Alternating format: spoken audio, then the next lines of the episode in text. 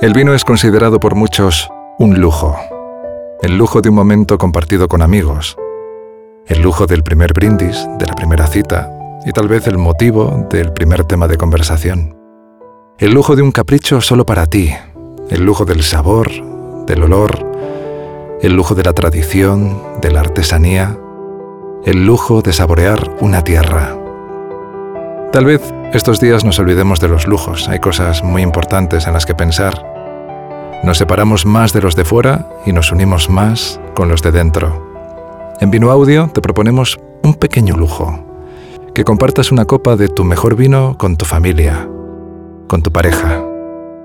Por ejemplo, un Ramón do Casar, lo que puede dar lugar a una de las conversaciones más interesantes que hayas tenido con ellos en mucho tiempo. Nosotros en Vino Audio, mientras, hablamos de vino y de periodismo con José Luis Murcia.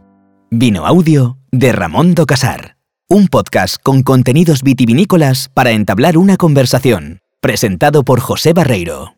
Bueno, José Luis, estamos en una circunstancia muy especial. Estamos viviendo una situación nueva para nuestra generación de bloqueo a nivel mundial y en este contexto, tú y yo, cada uno desde nuestras casas, en esta situación de aislamiento, eh, vamos a hablar de vino, porque nos gusta, somos aficionados y estamos vinculados profesionalmente a él. José Luis eh, Murcia es director de la agencia F Agro, ha sido, fuiste director durante varios años. Eres uno de los periodistas vitivinícolas eh, más inquietos del país, eh, tienes mucha actividad y en la actualidad además ostentas el cargo de presidente de la Asociación Española de Periodistas y Escritores del Vino. Bienvenido José Luis, gracias. A ti. Bueno, muchas gracias. Bueno, eh, me centro en tu labor de presidente de la Asociación Española de Periodistas y Escritores del Vino. Me gustaría conocer más en profundidad la naturaleza de esta asociación, la, visión y misión que, estáis abordando. Bueno, eh, somos un grupo de, periodistas y escritores del vino cuya razón de ser es precisamente ese líquido elemento, el vino. Eh, la defensa del mismo, nuestro amor mismo y el trabajo a favor de él. Y luego, como cualquier otra agrupación, pues eh, estamos lógicamente en defensa de la libertad de expresión y en defensa de nuestros asociados, como es lógico. Y entrando en, un perfil más personal, José Luis, ¿cómo, has llegado tú desde el periodismo, desde eh, tu visión de aficionado, cómo has llegado al mundo del vino y en qué momento decides dedicar gran parte de tu labor profesional a este sector? Bueno, eh, yo desde mm, muy pronto en el periodismo me he dedicado sobre todo al sector agroalimentario. De hecho, mi tesis doctoral la hice sobre ello en la Facultad de Ciencias de la Información y posteriormente lo uno lleva al otro y dentro del sector agroalimentario pues hay determinadas actividades o determinados productos como el aceite de oliva o como el vino, en este caso más todavía, que me gustan especialmente y por el que me, me, he inclinado ¿no? más trabajar en él. ¿Cuántos años llevas eh, observando el sector vitivinícola español en profundidad? Bueno, yo creo que bastantes. ¿eh? Yo, yo calculo que alrededor de 40 años. Y desde esa amplia ya perspectiva, eh, ¿cómo has visto la evolución del sector del vino español, que somos un productor enorme a nivel mundial? desde esos últimos 40 años llegamos a un punto de inflexión clarísimo, que es la situación que estamos viviendo ahora y que abordaremos en los próximos minutos. Pero de esos 40 años hasta aquí, ¿cuáles serían para ti los titulares más destacados de la actividad vitivinícola en España? Bueno, yo creo que el sector del vino en España en los últimos 40 o 50 años, eh, más que una evolución, ha hecho una auténtica revolución. Es decir, hemos pasado a ser un país de elaboración de vinos mediocres a, ser un país que elaboramos vinos fantásticos prácticamente en todos los territorios. Y eso yo creo que es gracias a que ha sido un sector que ha apostado claramente por la modernización, que ha apostado por la innovación y que ha apostado por el mercado. Hablando de innovación, ¿qué, ¿cuáles son las innovaciones que tú destacarías que se han producido y cuáles crees que quedan por, por hacer? Bueno, el mundo del vino es cíclico. Como todos los mundos, tiene modas. Hace unos años, los mismos que hoy dicen, bueno, los vinos deben ser más frutales, menos madera, eran exactamente los mismos que decían, bueno, lo importante son los vinos que tienen muchísima madera. Es decir, eh, podemos cambiar perfectamente de, criterio de un momento a otro. Eh, yo creo que es el consumidor el que al final decide cuáles son las modas, porque al final es el que se rasca el bolsillo y el que paga. No son los gurús quienes pagan el vino, que la mayor parte de ellos se lo regalan. Entonces, mm, eso ha llevado de alguna forma a que el consumidor eh, sea un consumidor más exigente y sobre todo se decante por vinos más naturales más cercanos a la fruta, por vinos eh, más lejanos a las grandes eh, crianzas, evidenciando evidentemente que hay target para todos los gustos y que hay consumidores para todos los gustos. Eh, conocemos a un consumidor que va eh, rejuveneciéndose generacionalmente y empezamos a descubrir vinos eh, sin alcohol, vinos bajos en azúcar. ¿Crees que es una tendencia que viene para quedarse? Bueno, yo creo que el vino en general es un producto alcohólico. Eh, bueno, así es su definición en, la Organización Internacional de la Viña y el Vino. Por tanto, yo creo que el vino como tal es un producto alcohólico. Luego hay una serie de bebidas eh, a semejanza del vino, que no son vinos, evidentemente, que tienen bajo contenido en alcohol y que, bueno, que son eh, del gusto de, una, de un target, de una parte importante de la población.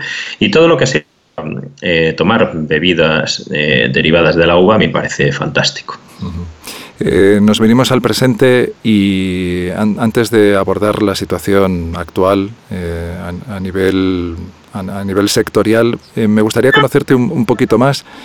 te dedicas a informar sobre el vino. ¿Cuáles son las particularidades de, de esta labor? ¿Cómo es tu día a día? ¿En qué te centras? ¿Cómo trabajas?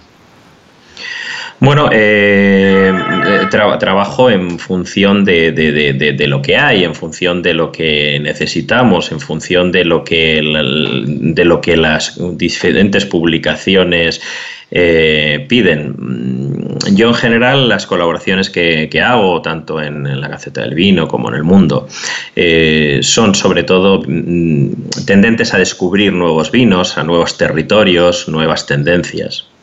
¿Y el, consumidor está ávido de, este tipo de lectura? ¿Crees que el sector editorial o incluso en digital hay un aumento del interés por parte del consumidor de este tipo de contenido? Sin duda, sin duda. Cada vez más es muy importante, es muy importante y, lógicamente el, consumidor y, yo creo que la gente por curiosidad exige y quiere eh, más información sobre, sobre el vino. Nos venimos al presente y es imposible eh, escapar de la, de la realidad. Estamos confinados en casa, estamos viviendo una crisis planetaria por, por un virus, el, coronavirus. ¿Cómo estás palpando en el minuto a minuto esta situación eh, respecto a, a nuestra especialización, al vino? Bueno, evidentemente la, situación actual, eh, como a cualquier otro producto del mercado, le va a afectar y le va a afectar mucho. Hubo una afectación por el mercado chino, uno de los mercados más importantes para, España. Eh, hay una afectación, lógicamente, en estos momentos en el mercado comunitario y en el mercado interno español como consecuencia del cierre de, bares y restaurantes. Y obviamente las bodegas eh, va a haber un antes y un después, es decir, van a sufrir muchas de ellas, sobre todo las más pequeñas y las más medianas, van a sufrir considerablemente porque van a tener unos momentos en los que va a ser complejo y complicado vender. Mm, esto, pues, pero vamos, le va a pasar como cualquier sector, no, no va a haber grandes diferencias con lo que puede haber en otros sectores. Sí, porque estamos muy expuestos a la, exportación. Entiendo que tardará en reactivarse otra vez el, movimiento comercial, ¿no? Sin duda, España mm, exporta más del 50% de su producción y estamos en una situación muy compleja. Es decir, eh, al menos en el, siendo, siendo optimista va a haber tres, cuatro meses muy difíciles. Mm, siempre hay un atisbo a la esperanza de que el segundo semestre sea posible recuperar eh, parte del terreno perdido, pero mm, es bastante probable que parte de ese terreno perdido no se recupere en este año. Desde tu posición como observador, eh, ¿tienes alguna idea de, cómo le está repercutiendo al, al, minorista que vende online o a las propias bodegas que venden online? ¿Es un momento, tú crees, para que cuando estamos en cuarentena en casa podamos pedir un vino y, disfrutar de un, de un momento de deleite? Bueno, yo creo que yo creo que no es eh, no es sencillo, no, no, es fácil en estos momentos valorar, pero creo que, el mundo online eh, no es que se haya beneficiado, pero probablemente sea uno de los pocos mm, puntos de encuentro donde las personas recluidos en casa podemos eh, de alguna manera acudir ¿no? para, para tener vino en casa. Y particularmente tú, aprovechándonos de, tu criterio y de, tu gusto particular, eh, ¿en qué vinos te has fijado eh, a lo largo de tu trayectoria? Eh, ¿Qué estás observando ahora? ¿Qué te llama la atención? ¿Dónde tienes puesto tú particularmente tu interés como aficionado al vino? Bueno, el mundo del vino es tan amplio que sería por mi parte, difícil dar una respuesta. Eh, estoy acostumbrado a ir por, países eh, que no tienen una tradición vitivinícola. Pongo, por ejemplo, lo que me ocurrió hace unos años en, Cabo Verde. Y, donde encuentras unos vinos espectaculares, fantásticos, buenísimos. igual que ocurre en Cabo Verde, te, te, puedes encontrar con vinos en Egipto, con vinos en Marruecos, en Túnez, que, en, muchos países que la gente en estos momentos no tiene en su mente como productores y donde te puedes encontrar auténticas joyas. Por el mundo del vino es tan, tan, tan eh, apasionante, tan intenso. Y luego están los nuevos productores. Eh, hace unos años sería una quimera pensar que, Reino Unido, probablemente por, por mor también del cambio climático y unas otras cosas, está haciendo espumosos tan maravillosos como los champán franceses, ¿no? o que Holanda empiece a hacer unos vinos bastante aceptables, o Bélgica, o incluso eh, se puedan probar vinos de Suecia, algo que, que, hace unos años pues era realmente difícil pensarlo. Mira, cuando mm, hablo con personas que acumulan cierta experiencia, siempre me pongo en el lugar de, de aquella persona que quiere iniciarse en, en, en, una actividad profesional. Y claro, en tu caso a mí se me vienen a la mente dos personas. ¿no? Por un lado, y esto es una pregunta que hacemos siempre en este podcast, es si tienes alguna recomendación para eh, una persona aficionada al vino que ha podido estudiar enología o puede, puede buscar un enólogo y decida introducirse en el, en el, mundo del vino con una pequeña bodega, con un producto mm, particular. Pero claro, tú también eres informador del vino y, también sería muy interesante conocer eh, tu criterio o tu recomendación para una persona que quiera hacerse informador, periodista especializado en vino. Esas dos vertientes me interesan mucho por, por tu parte. Bueno, yo, yo creo que sobre todo los periodistas eh, siempre, siempre hacemos la broma de que somos de las personas que hablamos de todo y no sabemos de nada. Eh, pero lo más importante, mm, yo siempre he trabajado mucho con la Cátedra de Información Periodística Especializada en Ciencias de la Información en Madrid, ¿no? en la Complutense. Y considero que lo más importante en este mundo es, especializarse en vino o en, vino o en balonmano o, en medicamentos. Eh, yo creo que la especialización, el mundo, el mundo actual del periodismo y cada vez más pasa por la especialización y máxime en un momento en que las nuevas tecnologías nos han pegado un cambio sustancial a lo que era el periodismo que yo conocí hace años y al que conocemos hoy. Yo creo que eh, es un momento idóneo para la especialización y uno se especializa mediante el conocimiento y el conocimiento se adquiere mediante la práctica, mediante el conocer, conocer y conocer. Trabajo, trabajo y trabajo, no hay, no hay, no hay otra receta. Y para una persona que se inicia en el mundo del vino, entiendo que eh, hace unos años un, desafío para, para, introducirse en esta, en esta industria era que había una sobreoferta. ¿no? Que no sé si tienes la misma opinión. Hay hay mucho producto, hay muchas bodegas, hay muchas marcas. ¿no? ¿Encontrarías una manera o una recomendación para diferenciarte eh, a, nivel de producción en España, para eh, tener un, para tener una mínima diferenciación o hacer las cosas de una determinada manera. ¿Ves un hueco todavía? Siempre hay huecos, siempre hay huecos. Es, muy importante el mundo del marketing y es muy importante qué hacer.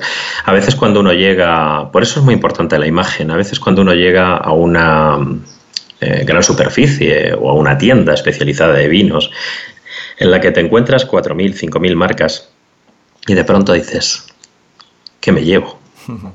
¿Qué me llevo? Una de las opciones, lógicamente, es ponerse en manos de los profesionales y dejarse aconsejar, lo cual no, está mal. Y muchas veces también dejarse llevar por quizás la imagen. Y, la imagen o, el tipo de variedad de uva que a nosotros nos, nos suena bien o nos, apetece, o la, mm, zona que queremos conocer y no conocemos, pero alguien nos ha hablado de ella. Yo creo que hay muchas fórmulas de, hacerlo y sobre todo lo más importante es ir descubriendo y descubriendo por uno mismo. Luego puede decir me gusta o no me gusta y repito o no repito, pero lo más importante es la experiencia, es el empirismo puro. La, como en cualquier trabajo, prueba, prueba error ¿no?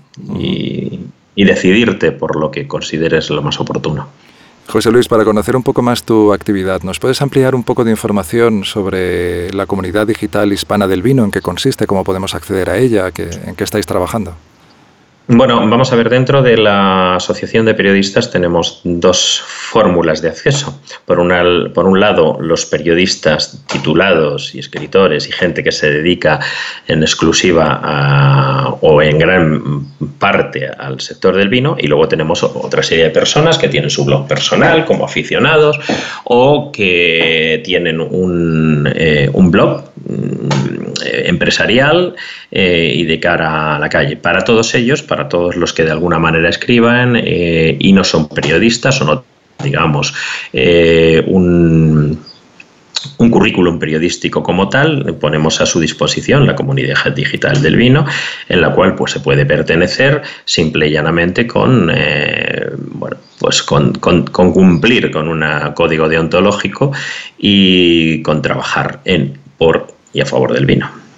Y eh, una vez que tenemos contenido especializado, seguramente con muchas variedades de opiniones, con muchos estilos, eh, ¿tú qué nos recomiendas leer eh, para una persona que se inicie en el vino, que se esté aficionando?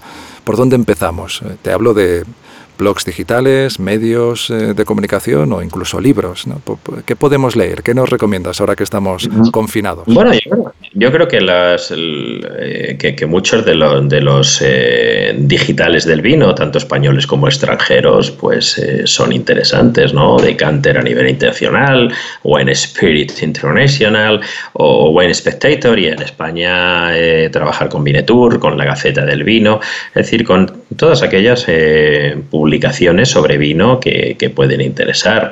Y luego, desde el punto de vista de libros, pues bueno, cualquier libro que sea de iniciación, como el que escribió el Marqués de Griñón, o los algunos libros que nuestra eh, compañera Merichel Falgueras, escrito en Cataluña, son maravillosos.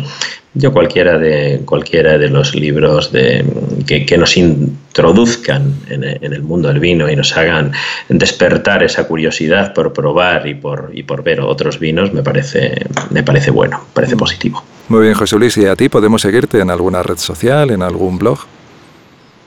No, yo no tengo, no tengo blog personal. Eh, yo sobre todo, ya digo, escribo en el mundo vino, escribo en la Gaceta de, del Vino todas las semanas y por ahí se me puede, se me puede seguir. Pues estaremos atentos, José Luis, periodista especializado en el sector vitivinícola. Gracias por tu visión, por participar en este podcast en esta circunstancia tan particular y que esperemos que te sea muy leve la cuarentena. Pues muchísimas gracias y que nos vaya bien a todos y disfrutemos del vino durante estos días, que también es importante. Sí, hay que tirar de vinoteca ahora, ¿eh? Sin duda. muchísimas gracias, un saludo. Un saludo. Vino Audio de Ramón Casar. Un podcast con contenidos vitivinícolas para entablar una conversación.